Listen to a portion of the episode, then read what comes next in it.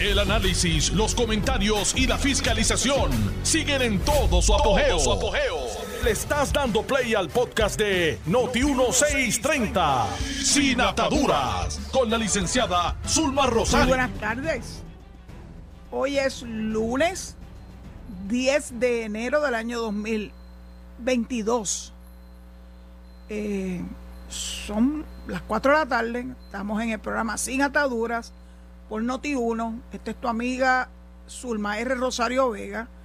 Y antes de que comience, ¿verdad? Este, a abordar los temas que tengo para ustedes en la tarde de hoy, eh, es importante que sepan que el secretario de Salud tiene una conferencia de prensa en los próximos minutos y que naturalmente tengo que ceder parte de este espacio porque lo que diga el secretario Carlos Mellado, particularmente en unos momentos que, ¿verdad? Eh, parece que este es el cuento de no acabar con la pandemia del COVID y la falta de que el pueblo haga lo que le corresponde hacer, las personas, los individuos, la mascarilla, la distancia, el lavado de manos, ¿qué es lo que no hemos aprendido si llevamos para dos años en esto?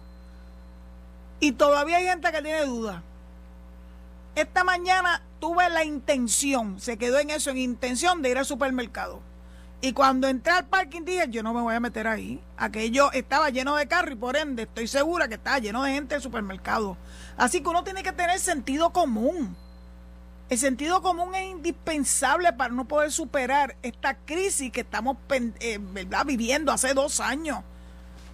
Uno que querría pensar que a estas alturas, ya con vacunas y con el conocimiento de cuál es el protocolo a seguir, esto, esto es una pandemia que debimos haber superado hace rato. Pero adivinen qué, no, no nos portamos bien, la gente sigue por ahí al garete. Ese, pues, el concierto de Bad Bunny, yo lo siento por los que adoran a Bad Bunny. Yo, para empezar, no lo soporto. Eh, las letras de sus canciones son ofensivas para mi persona como mujer y como puertorriqueña. Así que no hay forma de que yo pueda, ¿verdad?, este, darle mi aval a este tipo de personaje. Eh, yo sé que muchos jóvenes le encanta. Recuerdo cuando esto empezó que los mismos muchachos, digo, los, compañeros jóvenes de la oficina me hablaban de Bad Bunny y decían, pero ¿y qué hace Bad Bunny? Yo recuerdo que hubo un concierto, ah, recién comenzado él, en La Perla, y que él repartía el dinero a raudar. ¿Y de dónde está, saca este individuo tanto chavo? Bueno, pues ahora sabemos que es un multimillonario. Eh, lo felicitamos por eso. Ser rico no es malo. Eh, pero tú tienes que adecuar tus actuaciones, tus expresiones. Oye, ya tú eres una persona que debiera haber sabido que la gente que te está escuchando te tienen a ti como un ídolo y los ídolos tienen que cuidarse de los mensajes que mandan. Así que no solamente la letra de sus canciones son ofensivas, sino peor aún, se le ocurre hacer un, un mega, mega eh, ¿cómo se llama? Un mega concierto de 40 mil 40 mil personas cada uno y con la gente al garete. Así que yo hago responsable particularmente de este repunte del COVID al concierto de Bad Bunny. A la gente que estuvo en ese concierto y no se cuidó y se olvidó que tenían familia, que tenían amigos, que tenían compañeros de trabajo, no les importó es como, ¿cómo es posible que los seres humanos tengamos que centrar solamente en uno mismo? ¿Qué le pasa a la gente? Bueno, pues el agradecimiento a Bad Bunny por lo que está pasando y sufriendo Puerto Rico. Y eso ha llevado al gobierno de Puerto Rico, particularmente al Departamento de Salud, a tener que estar consistentemente pendiente a la política pública para que el pueblo de Puerto Rico sepa a qué atenerse. Eh, yo espero que no nos encierren pero si nos tienen que encerrar, no tengo problemas tampoco. Porque de alguna forma el mensaje tiene que llegar. Así que presumo que lo que va a decir el doctor Mellado es algo alto muy importante. Así que con gusto le cedo los micrófonos cuando llegue el momento y me avisen de Noti1 de que empieza la conferencia de prensa del doctor Carlos Mellado, secretario del Departamento de Salud. Mientras eso ocurre, y hasta que me avisen, eh, pues hay muchos temas que cubrir en la tarde de hoy. Eh, había pensado comenzar con la nominación por parte del gobernador, del juez eh, Rodríguez Casilla, pero como sé que en algún momento voy a tener que ceder los micrófonos, no quiero, no quiero tener que desilvanar el tema del nombramiento o la nominación de Juez Rodríguez Casilla a la silla que está vacante en el Tribunal Supremo de Puerto Rico. Quiero hablar de quién es el juez Rodríguez Casilla. Quiero hablar de su trayectoria, de sus cualidades, de por qué es una persona espectacularmente especial que va a darle al Tribunal Supremo otro, otro, otro nivel adicional, no solamente desde el punto de vista, ¿verdad? Este, del talento jurídico, sino sobre todas las cosas de experiencia humana. Y esas son cosas que uno no puede echar a un lado ni darle menos importancia porque Puerto Rico necesita humanidad. Lo estamos viviendo, la falta de humanidad es terrible y nos está llevando al cadalso. Y yo no quiero ver a mi terruño convertido en aquella tierra ingobernable de la que hablaba Hernández Colón hace, mucha, hace muchas décadas. Pues mira, él, podía anticipar lo que, lo que venía encima de nosotros. Esta actitud de que no podemos tener gobierno y un pueblo que vayan en la misma dirección. No pretendemos, ¿verdad? Jamás pretenderíamos que todos estemos en perfecta armonía. Eso es imposible. Pero por lo menos como un mínimo de respeto los unos por los otros. Y cuando leí las expresiones eh, que aparecen en el artículo del vocero eh, con la periodista Yaritza Rivera Clemente sobre qué es lo que anda buscando Tatito en este, en este segunda sesión de esta Asamblea Legislativa y lo que dice José Luis Dalmau, es que yo, yo de verdad pienso que esta gente está en otro mundo, en la dimensión alterna. Porque en vez de remar en la misma dirección, no todo se tiene que hacer a su imagen y semejanza, como si ellos fueran el poder ejecutivo. O sea, ellos quieren imponerle unas normas, ellos quieren imponerle unos procesos al poder ejecutivo que no le corresponde hacerlos a ellos. Las leyes están ahí, las agencias están creadas, cada agencia tiene una ley orgánica. Perdón, una ley orgánica. No quieren traquetearla porque sabemos por qué la quieren traquetear. Quieren volver otra vez a lo que pasó en el 2013, en ese cuatrienio del 2013 al 2016, diciembre del 2016, donde trataron en un momento dado y este, lograron destruir la agencia fiscalizadora. Primero, el primer proyecto de ley, el 2013 derogar la ley que creaba en aquel entonces la oficina del inspector general.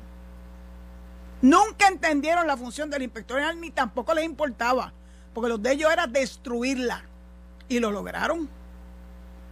En el camino, rebajar socolor de la deuda y socolor de la Junta, que todavía ni siquiera había llegado, los presupuestos de la agencia fiscalizadora. Para después entonces decir que no estábamos siendo eficientes y que no estamos logrando el propósito por la cual fuimos creados. Eso sí que es grande. Tú destruyes la agencia fiscalizadora, le retas a su presupuesto. Y lo interesante era que cuando uno iba a las vistas públicas lo reconocían. Pero lo que pasa es que eso era un libreto ya previamente hecho y no se podían salir de ese libreto. Qué lástima.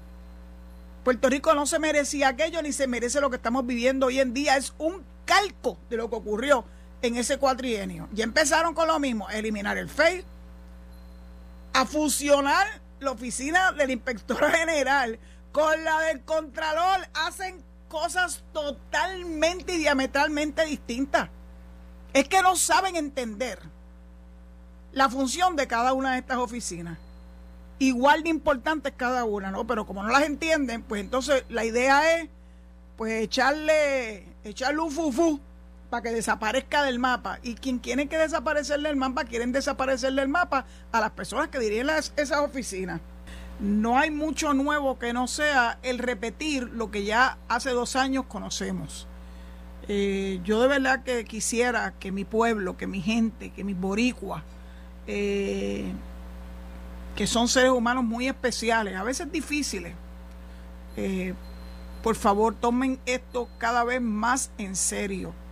Ponen en riesgo a su familia, a sus seres queridos, a sus compañeros de trabajo, a sus vecinos. yo de verdad que no puedo entender que un ser humano pueda ser tan cruel que le importe eh, lo que su locura hace a terceros.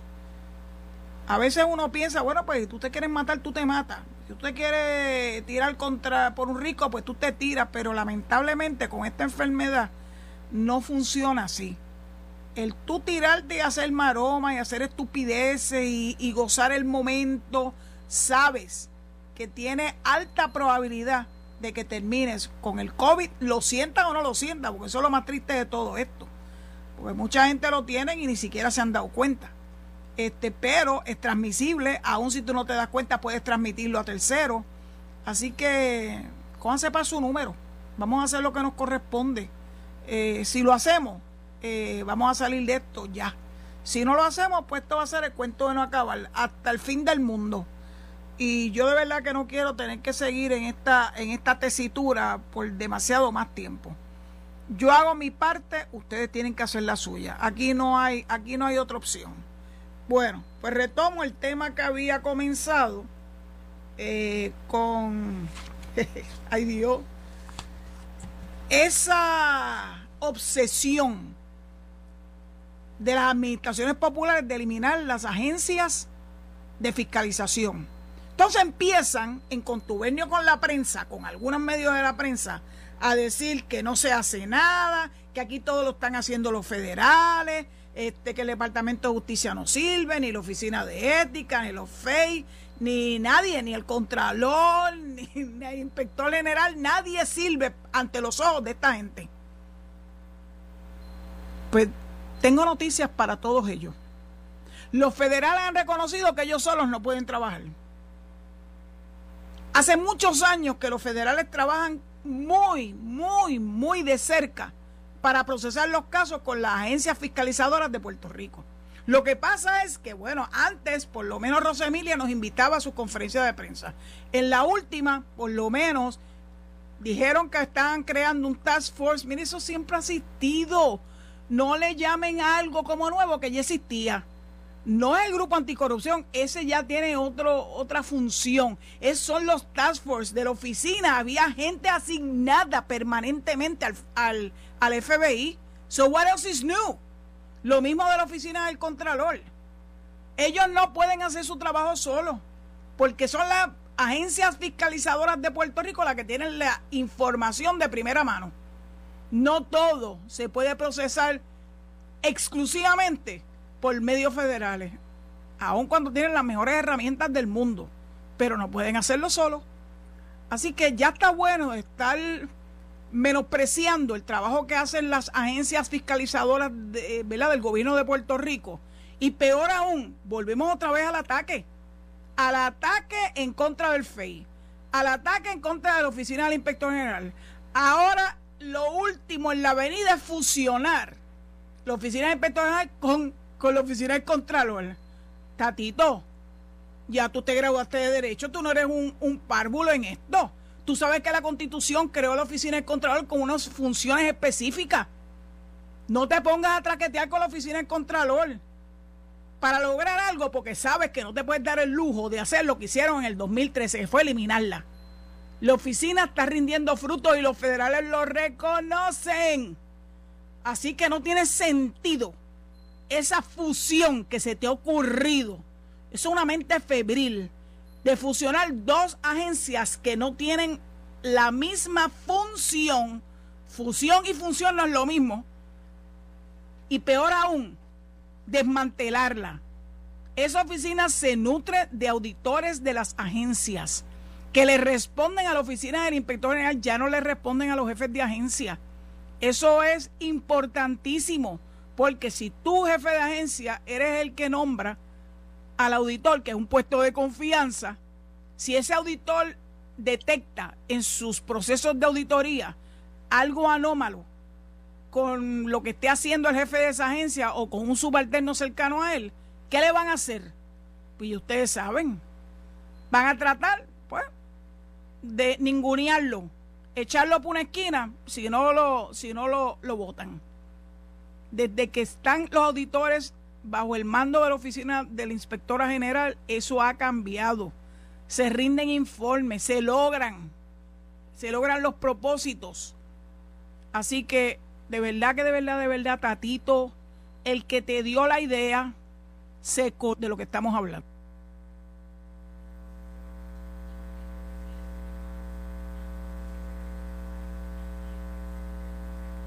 Hace apenas como tres semanas yo abordé este tema y les leí toda una gama de casos que el FEI ha llevado de forma positiva. Pero ¿por qué quieren eliminar el FEI? Porque el FEI es una entidad autónoma. No tienen que rendirse a los pies de ninguna administración, ninguna, ni siquiera de la que lo nombró. A los jueces que conforman el panel. Hacen su trabajo y de qué forma, contra viento y marea. Entonces siempre hay una excusa para eliminarlos. Está pasando. Ah, sí, dentro de breve segundo. Eh, me embollé y la pausa se fue. Así que le hago la pausa y regreso tan pronto culmine la misma. Muchas gracias y perdonen eso y muchas más.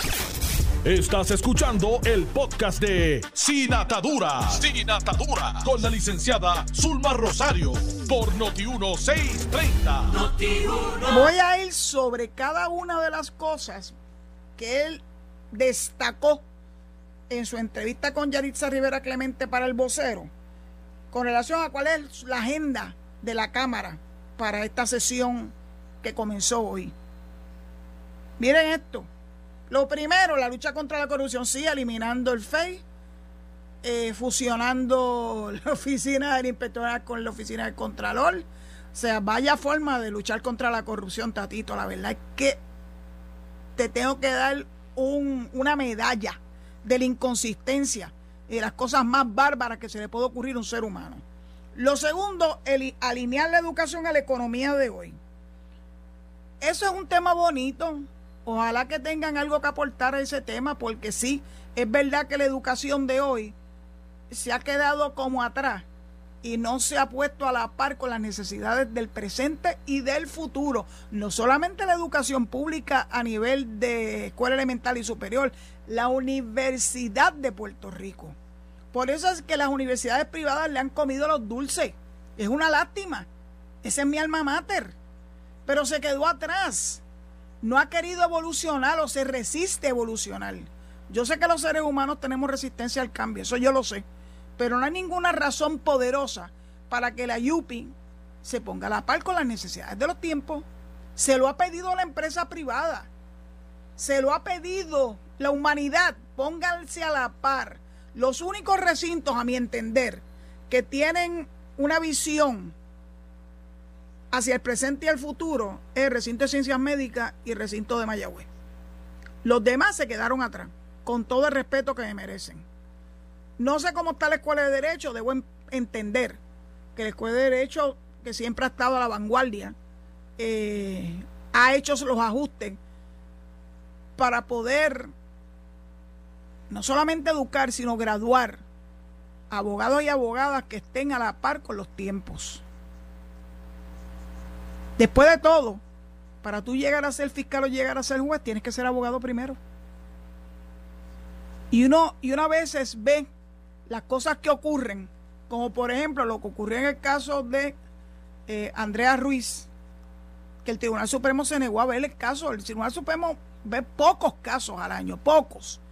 Pues ese no obtuvo el aval del Supremo para poder, ¿verdad? Eh, ir más en profundidad de las alegaciones que se hacían por parte de los gremios periodísticos para tener acceso a las grabaciones eh, de las vistas que se celebraron en ocasión de que Andrea Ruiz estaba solicitando que la protegieran de un malvado. lamentablemente llegó muy tarde.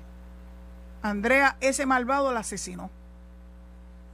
Y todo el mundo en Puerto Rico, empezando por su familia, por los gremios periodísticos, querían saber verdaderamente qué fue lo que ocurrió. Porque como los jueces se amparan en la dignidad del silencio, y Andrea lamentablemente ya no puede brindar su, ¿verdad? su versión de los hechos, solamente teníamos a nuestro favor la expresión del policía o los policías que la acompañaron en, esa, en ese vía crucis que culminó en su asesinato. Así que qué, qué lástima que el Tribunal Supremo de los Estados Unidos decidiera no entrar en los méritos de, esta, de este planteamiento, hubiese sido novedoso, hubiese sido importante para Puerto Rico conocer ¿verdad? los detalles. Pues sí, Tatito, tú tienes razón, hay que alinear la educación a las necesidades de la actualidad. Así que en eso te doy la razón. ¿Cómo lo vas a hacer? Solo su peinador lo sabe. Estabilizar y aumentar la participación empresarial. Ajá, ¿cómo vas a hacer eso? Me interesa saber cuál es el, el protocolo que tú crees que puedes establecer para estabilizar y aumentar la participación empresarial. Si tan pronto alguien aquí propone que se flexibilicen, por ejemplo, el otorgamiento de permisos, saltan inmediatamente al ruedo los ambientalistas a decir que eso lo están haciendo para favorecer los grandes intereses. Yo quiero saber cómo tú lo vas a hacer. ¿Cómo tú vas a manejar todo lo que tenga que ver con permisos para que haya una expansión económica? Y ver cómo lo vas a abordar con los ambientalistas. No los ambientalistas bona fide, los ambientalistas que se agarran de hasta un clavo caliente para poner obstáculos en el desarrollo de Puerto Rico, porque eso es lo que le conviene, que Puerto Rico no se desarrolle para ellos entonces poder decir que ellos son los cheches de la película y que van a salvar a Puerto Rico y a la economía. Y entonces, el cuarto ítem es trabajar con responsabilidad y disciplina fiscal para evitar la quiebra en el futuro. Bueno, lo único que tienes que hacer es, llevar a cabo los lineamientos ya establecidos por la Junta que tú tanto adoras de control fiscal. Ahí supuestamente está la respuesta a tu preocupación sobre la estabilidad y sobre el no regresar a la, a la quiebra. Eso ya está escrito, está escrito en piedra, la piedra lamentablemente. Vamos a ver qué finalmente resuelve la juez Taylor Swain.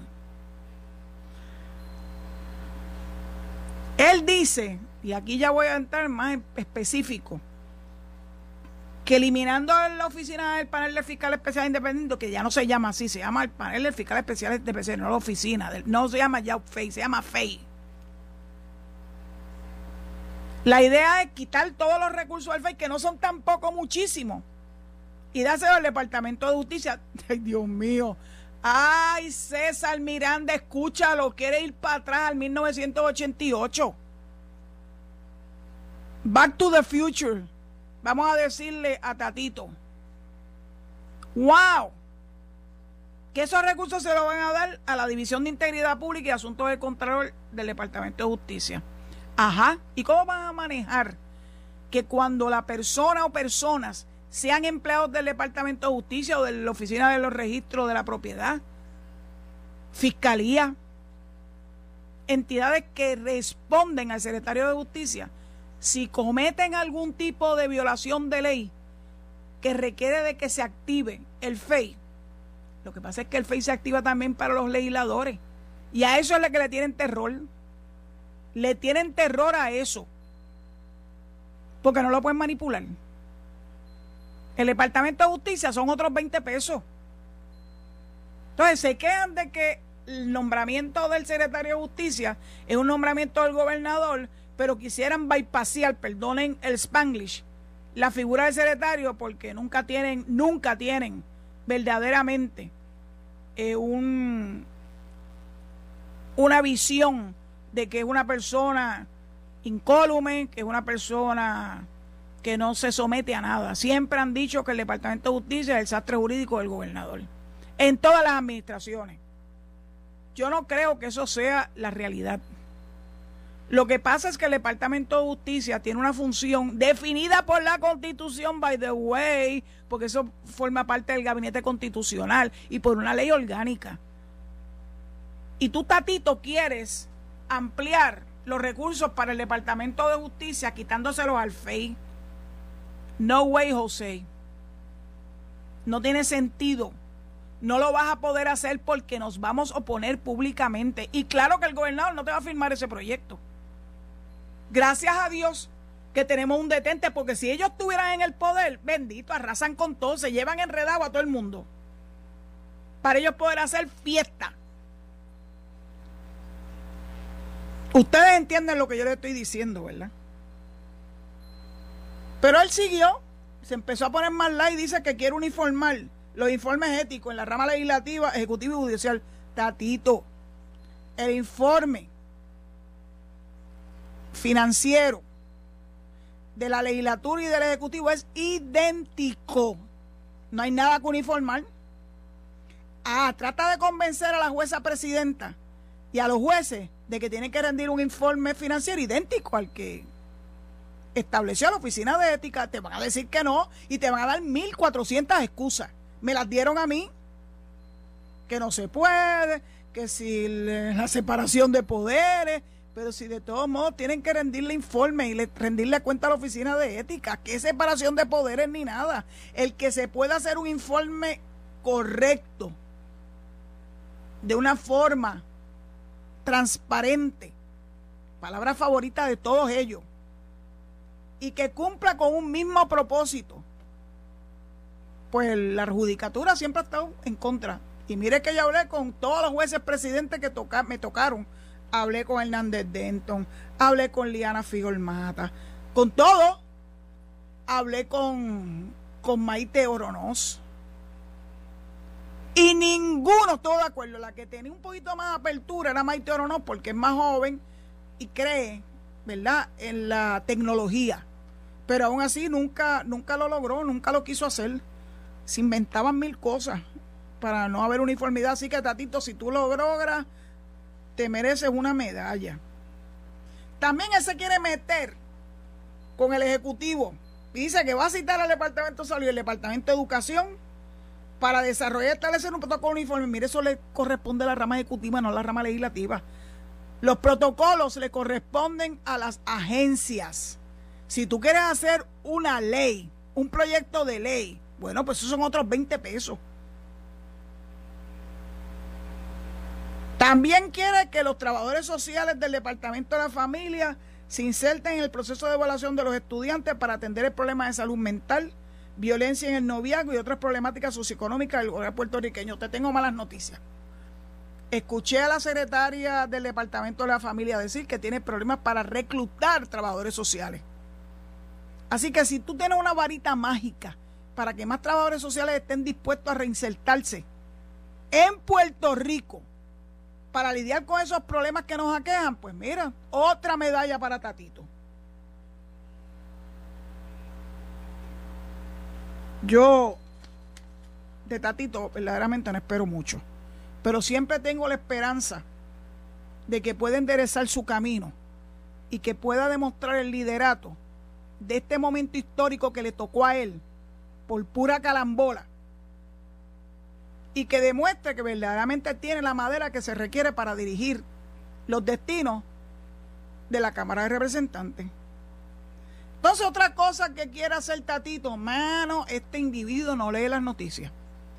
Eliminar el requerimiento de que documentos se tengan que tengan que ver con el propio gobierno tengan que ser suministrados por el solicitante. Mira, Tatito, hace tres semanas Enrique Volker, sí, ese mismo. Mira a ver si tú logras convencer a José Luis Dalmao para que acabe de darle el proceso, el due process en el Senado, para que ese nombramiento pase.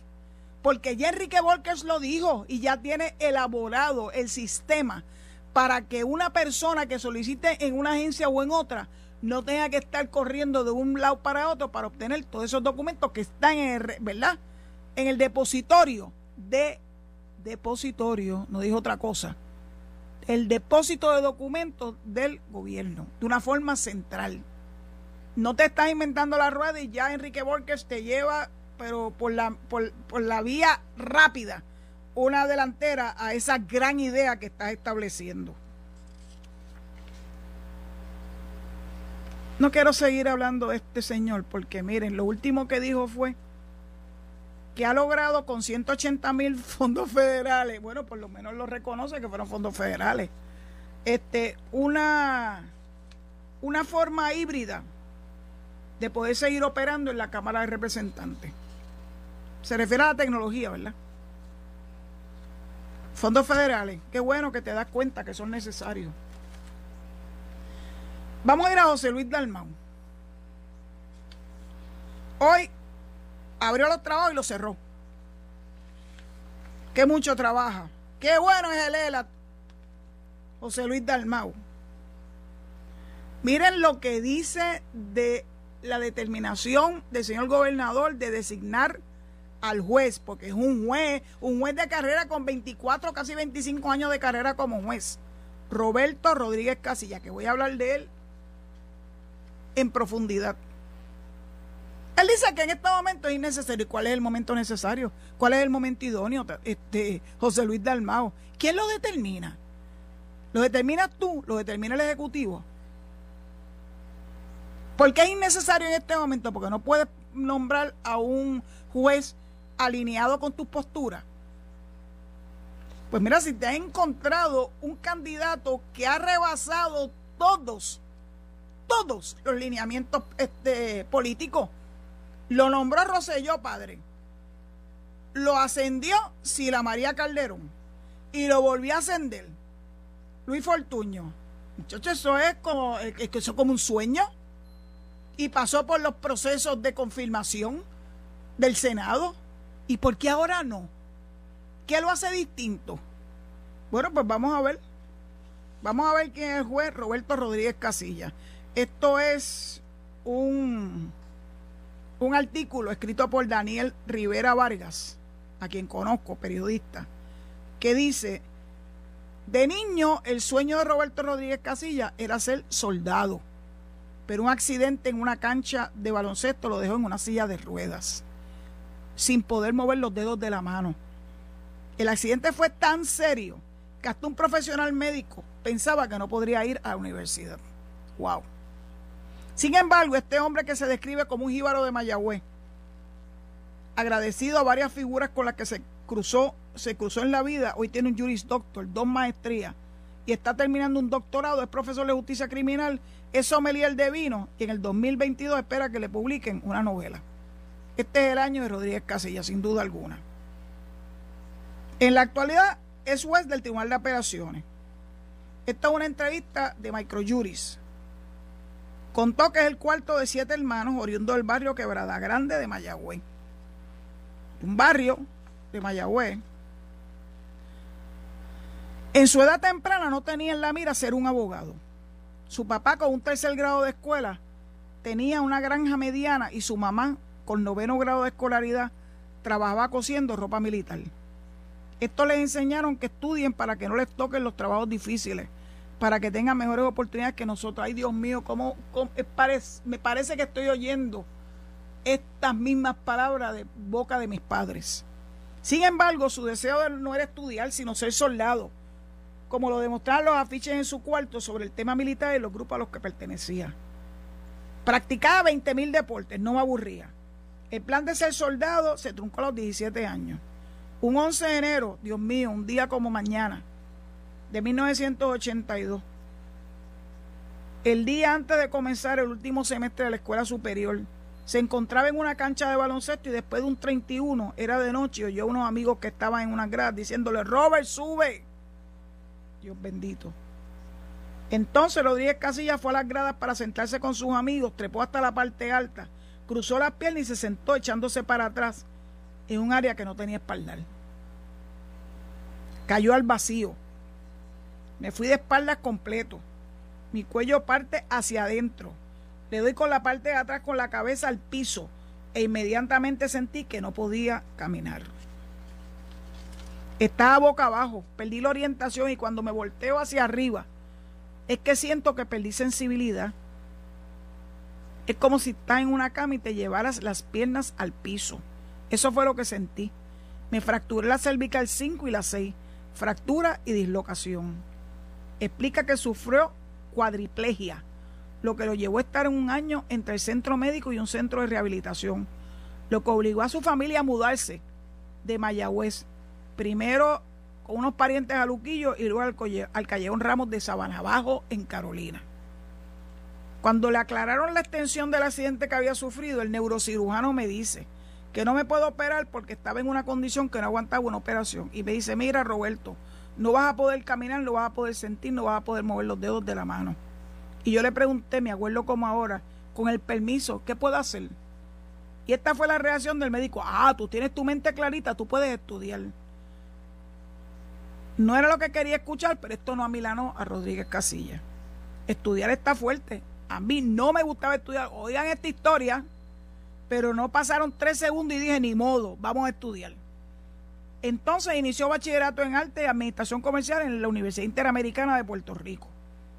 Y a pesar de que hubo incluso profesionales que no creyeron en él, esto es increíble, obstáculos sobre obstáculos sobre obstáculos. Un psicólogo de centro vocacional le dijo a mi consejera vocacional que yo no estaba preparado para ir a la universidad.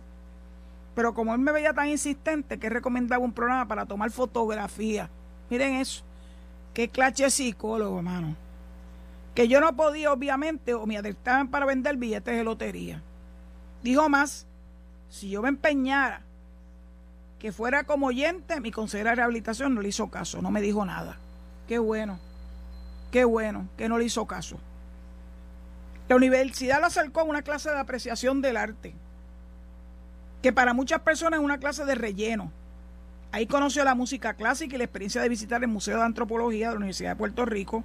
Un cambio tan radical para aquel Robert que quería ser soldado en su infancia y que hoy ve su fortuna en coleccionar arte. Qué historia, esta es una historia verdaderamente para pelos. Continúo. Finalmente tomó una electiva en ciencias políticas en su último año de bachillerato que le estimuló a solicitar todas las escuelas, a todas las escuelas de derecho, eso junto a su mentalidad de que no me gustan las injusticias. Ninguna escuela de derecho lo aceptaron en su primer intento. Así que se fue a trabajar en los servicios telefónicos de una empresa. Lo aceptaron en universidades en Chicago y en San Diego. Pero si no tenía ni para ir en la lancha de Cataño, ¿cómo demonios iba a ir a Chicago? insistió y con la ayuda de un hermano que es ingeniero y que le ayudó a prepararse, en ese segundo intento lo aceptaron en la Escuela de Derecho de la UPI. Recibió la beca Patricia Roberts Harris, que le pagaba los estudios y le daban 800 dólares para su gasto en términos económicos el año 1989. De una familia pobre, pobre, que no tenía transportación, mi familia está viendo en el calle un ramo de sabana abajo. ¿Qué te puedo decir? Un jibarito de Mayagüez de la escuela pública, estudié en la Intel, en la Escuela de Derecho de la UPI, me sentía tocado por la mano de Dios. Para mí era un milagro, afirmó.